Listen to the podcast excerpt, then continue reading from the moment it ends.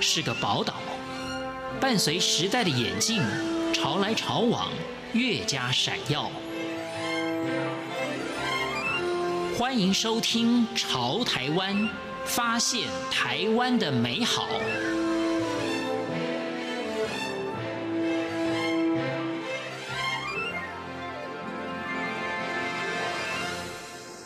各位亲爱的听众朋友，您好，我是李正淳。所谓知识就是力量，当你有了知识做后盾，相信你的勇气也会十足。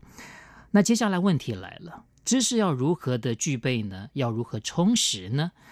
很多人也许简单的会认为，网络上就有很多知识啊，从网络上获取知识应该不难吧？但事实上呢，网络上有很多知识，它没有那么强的公信力。那什么样的地方的知识是具有公信力的呢？我来推荐一个地方，那就是中央研究院的论文。您觉得如何？可是大家一听到中央研究院，一定会觉得哇，那是一个很有距离的地方，那样的知识可能距离我们也是有点遥远吧。但实情不然的，有些中央研究院的论文跟我们的生活是结合的，也是我们可以去理解的。只是我们要如何的理解，有没有这样的管道让我们去理解？中央研究院的现任院长廖俊志先生，他就有感于此。中央研究院的论文是言之有物的，他的研究是有内涵的，应该要让大家知道，所以他特别催生了这么一个网站，就叫言之有物。那负责经营、负责编辑这个网站的林庭贤，我们今天特别邀请他到节目当中来，请他给我们分享。这个网站的特色是什么？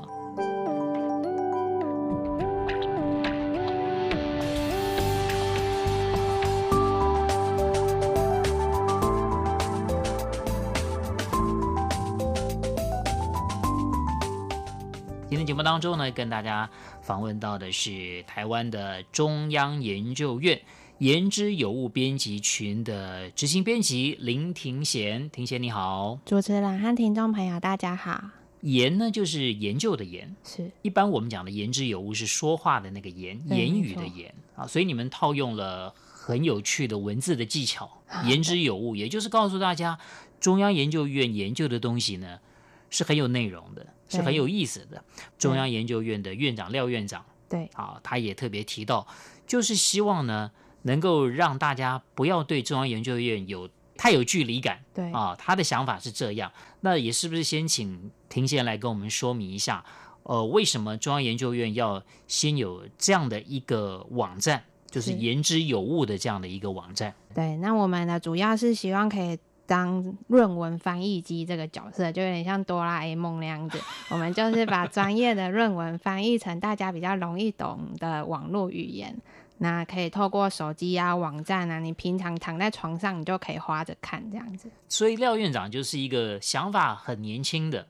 呃，也很能够跟时代接轨的一位院长了。对，他是心脏蛮大颗，愿意让我们自由尝试的院长。我们刚刚前面谈的就是一个中央研究院原本给人的形象， 对，就觉得所拿出来的东西一定是要言之有物，就是那个学术的价值要很高的。对，可是当然，呃，廖院长有他的想法，是，就是希望这个知识不要有距离感，对，知识不要只是少数人可以享用的，对，它是应该普及到这个社会大众。可是也许有些人想法不一样哦，会觉得，呃，我这个论文就是就是要写的，就是要有要有深度啊。哦，那当时你们一开始做这个网站的时候，是院长当然一定很支持你们，啊、对。但是你们可能要去当这个论文的翻译机，你刚刚嗯讲是的，你会接触到很多学者。对里面的研究员，对很多老师。对可是老师会不会觉得很麻烦？我我把论文写出来就好 了，你们干嘛还要来找我？我还要再就是口说一 遍。啊一开始他们会觉得不要找我，不要找我。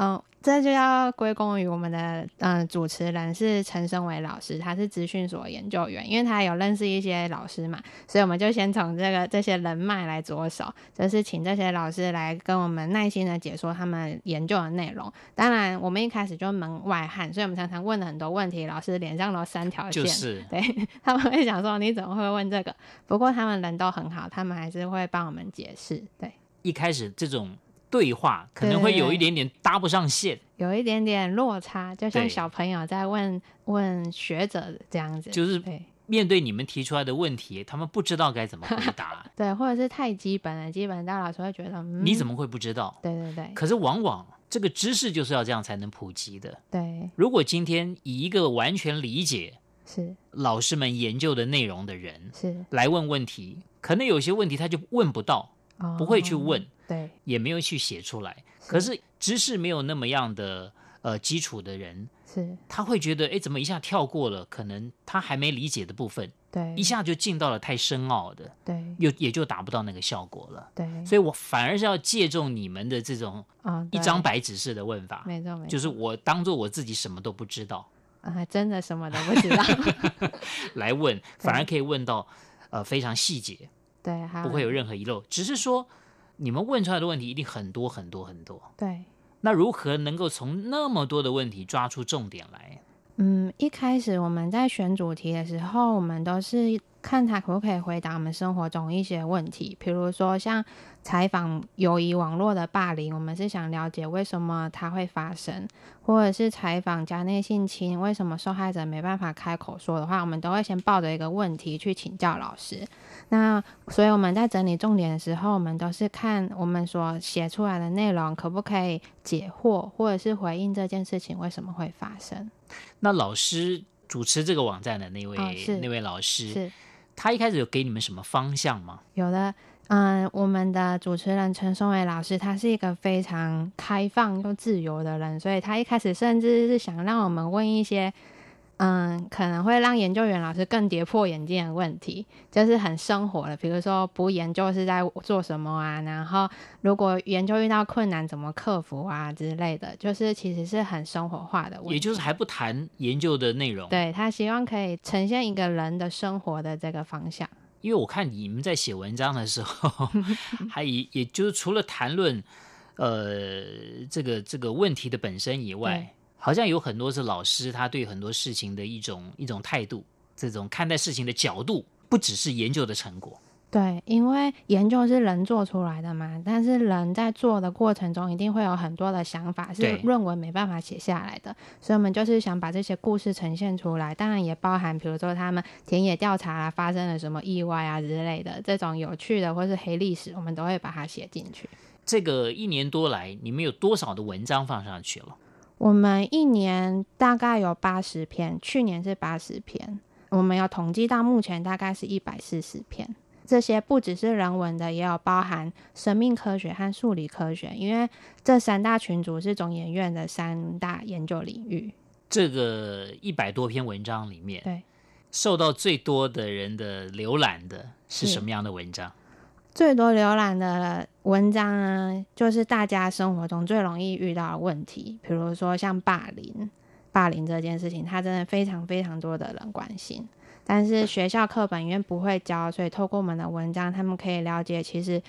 霸凌在青少年的社会中，他们就是一个模仿大人在竞争社会地位的行为。所以这篇文章获得蛮多的转传还有回响。就你们的角度，你们会根据大家看的这种就是浏览率的高低来决定你们要选择的文章主题吗？这个很有趣，因为现在媒体经营，他们为了要赚广告费，一定要注意他们每一篇的文章浏览量，对吗？对，但是我们毕竟是政府机关，是但我们不希望朝这个方向发展，对所以我们就算再冷门的主题，我们都还是会介绍出来。但是有一个很有趣的是，我们编辑群常常会猜错网友的口味，就有时候我们觉得这很冷门，结果一传出去，网友反而纷纷觉得非常热烈。对，就觉得这是冷知识，这个其实就跟我们的想法一样，我们我们这个中央广播电 台也是非盈利的电台，是我们做节目也不会根据纯市场口味去做，对我们觉得值得做的我们就会做，但就跟你的这个反应是很接近的。是，有的时候我们觉得这个东西不见得是可能会那么热门，对哎，反而有的有些人就特别感兴趣，对往往是这个样子。对。所以应该我们就要坚持我们原来的初衷，对，只要觉得自己觉得有趣，一定会有人觉得这个也很有趣。对，或者值得介绍的对就就应该介绍，而且在你们的想法就是说，也不能因为某一类特别受欢迎，对就偏废了其他的方向。对，因为风水轮流转，现在很热门的东西，以后一不一定会再继续热门，所以我们还是要营养均衡的去吸收，还有认识我们生活中不同的内容。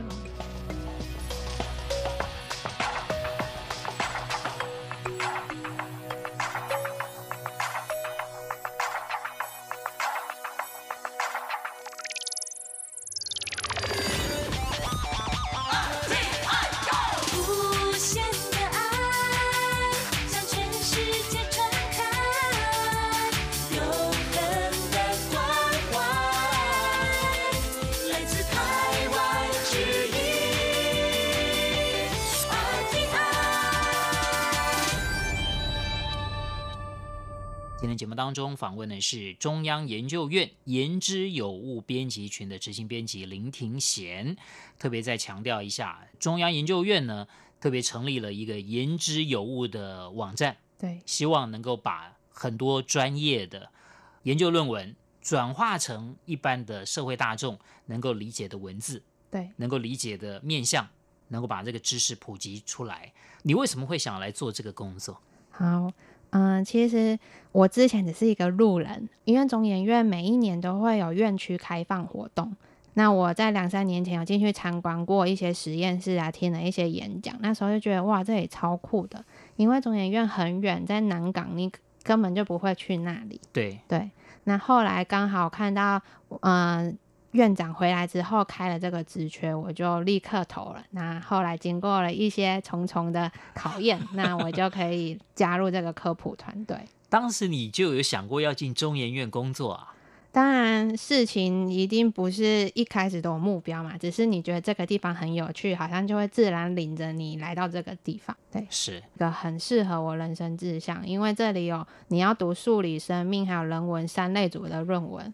对你每天都在学习。对，所以以后你会走学术路线喽，嗯、我目前还是公仆的公仆的 路线。还没有那么快想要变成像你访问的对象一样对走那样的学术先路尊线。敬这些老师是。对，还没进中研院以前做过什么样不同的工作？